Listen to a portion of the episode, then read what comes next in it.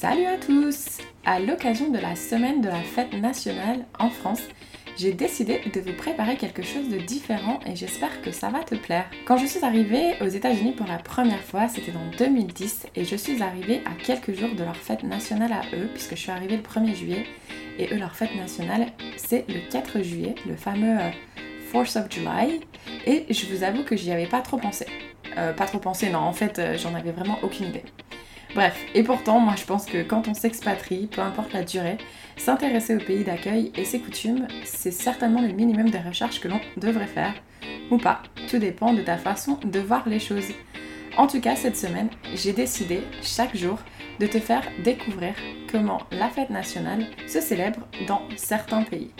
Donc je tiens à remercier euh, toutes celles qui ont répondu à mon appel à témoignage sur le compte Instagram de FiExpat et qui ont bien voulu partager avec moi, mais surtout avec toi, comment cette fête se célèbre et comment elles, elles l'ont vécue. Voilà, je te souhaite une très bonne écoute. Salut à toi et ravi de te retrouver aujourd'hui. Est-ce que tu pourrais te présenter en quelques mots à nos auditrices et auditeurs, s'il te plaît? Je m'appelle Marie, j'ai 26 ans et je suis expatriée au Canada depuis 2019. Donc je suis arrivée en mai 2019 au Canada avec un PVT. Et euh, au cours de ce PVT, j'ai visité 5 provinces. Puis depuis mai donc 2021, je suis en mobilité francophone à Calgary pour une durée environ d'un an. Et je suis arrivée au, Canada seule et j'ai fait en grande partie mon PVT euh, seul. Je dis en grande partie parce que bah, il y a personne qui est venu avec moi depuis la France, mais j'ai rencontré tellement plein de gens que je me suis pas sentie seule. Alors, est-ce que tu pourrais nous en dire un petit peu plus sur la fête nationale de ton pays d'expatriation? Donc, la fête nationale au Canada, c'est le 1er juillet. Dans toutes les provinces, malgré qu'au Québec, ils ne célèbrent pas vraiment le 1er juillet, eux, ils célèbrent la fête de la Saint-Jean qui est euh, quelques jours avant le 1er juillet, euh, fin juin. Pour eux, le 1er juillet, c'est juste une fête de euh, où tout le monde déménage. Mais dans le reste du Canada, du coup, ils célèbrent le 1er juillet. Super Et est-ce que tu pourrais nous dire exactement comment eux, ils la célèbrent Du moins, comment toi tu vois ça? Il y a beaucoup de festivités, les gens vont se regrouper entre eux, vont aller dans les parcs, il va y avoir des pique-niques, il va y avoir des festivités comme des concerts, des danses, des activités pour les enfants, des activités pour tout le monde. Chaque entreprise va décider de faire une activité euh, pour cette fête-là. Tout le monde s'habille en rouge et blanc et il y a des gros feux d'artifice. Est-ce que, à tout hasard, tu aurais une anecdote à partager avec nous que tu aurais vécue lors de cette fête nationale? Bah, Je vais parler du 1er juillet que j'ai fêté ici euh, au Canada, donc c'était en 2019. Euh, c'était une expérience vraiment unique. J'ai vraiment adoré, malgré que j'ai eu un sentiment très étrange de fêter une fête nationale alors que je vis dans le pays mais que je ne suis pas citoyenne. Mais malgré ce sentiment-là, j'ai vraiment eu une très belle journée à profiter des festivités. J'avoue que la graine a germé en moi de rester peut-être un peu plus que mon PVT et peut-être aller plus loin que ce visa temporaire. Mais ça, c'était juste une petite graine. Ensuite, une anecdote euh, ordinaire, mais euh, j'ai loupé le feu d'artifice ce jour-là à cause des orages. Rien de vraiment euh, ouf. En 2020, toute festivité a été annulée à cause du Covid, forcément.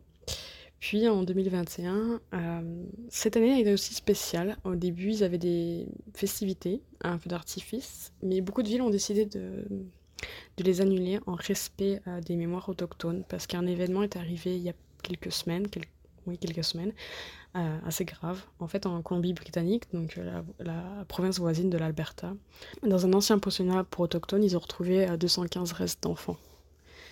Et suite à cet événement, d'autres recherches ont été poussées, euh, enclenchées. Ils ont trouvé d'autres enfants, d'autres restes d'enfants dans d'autres pensionnats.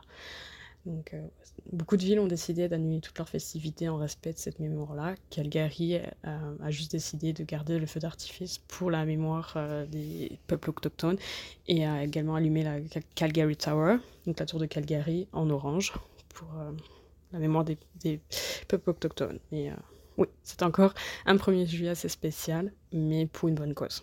Après, le 1er juillet, c'est également aussi, pour ma part, en plus des festivités, c'est aussi plus l'expérience que tu vas avoir avec tes... En fait, t'entourer de tes amis, tes proches.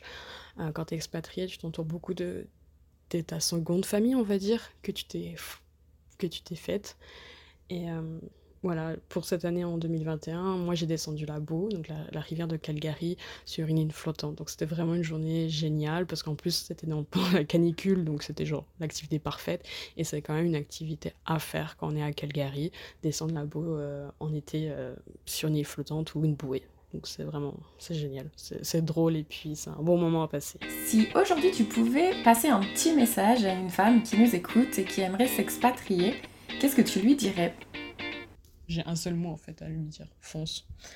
Euh, fonce en fait, fais-le. Si t'as envie, fais-le, tente. Euh, le Canada, il n'y a vraiment pas de souci pour s'expatrier.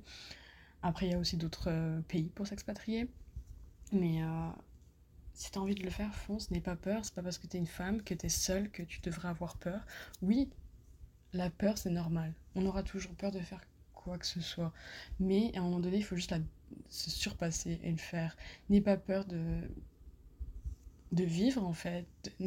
Ça serait dommage de, de t'empêcher de vivre à cause de tes peurs et d'avoir des regrets. Surtout n'écoute pas ta, famille, tes proches, parce qu'ils auront toujours peur pour toi. C'est normal, ils t'aiment, donc ils veulent te protéger. Mais va au-delà de ces peurs et euh, vis ta vie et surtout essaye, tente ta chance. Euh, laisse-toi le temps aussi. Ne viens pas et au bout d'une semaine, euh, te dire ok euh, ça me plaît pas je rentre. Non. Il faut que il faut te laisser le temps de t'adapter à cette nouvelle vie de rencontrer des gens de avoir un travail. Et puis tu sais si cette ville au Canada te plaît pas change. Et moi je te conseille de venir hors Québec forcément.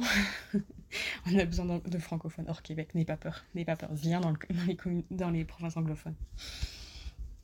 Mais aussi euh, va t'expatrier aussi hors Canada. Il n'y a pas que le Canada pour s'expatrier Et comme toujours, pour conclure l'épisode de Fille Expat, est-ce que tu pourrais partager avec nous ta citation préférée? J'en ai plusieurs, mais je dirais qui ne tente à rien n'a rien et on n'a qu'une vie. C'est vraiment deux expressions que j'essaye d'appliquer euh, chaque jour de ma vie. Oui, des fois j'ai des activités qui me font peur. Oui, euh, voyager seul et s'expatrier, c'est pas facile tous les jours. Mais euh, en fait, il faut foncer, il faut le faire.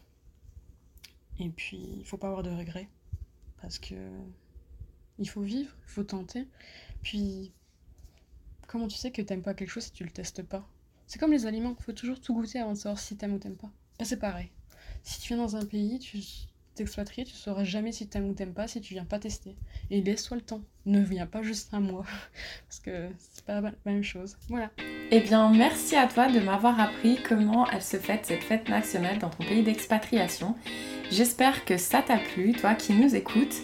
Et surtout, n'hésite pas à nous laisser un petit commentaire sur iTunes ou Apple Podcast si tu as aimé cet épisode. Très bonne journée ou très bonne soirée à toi et j'espère à très vite.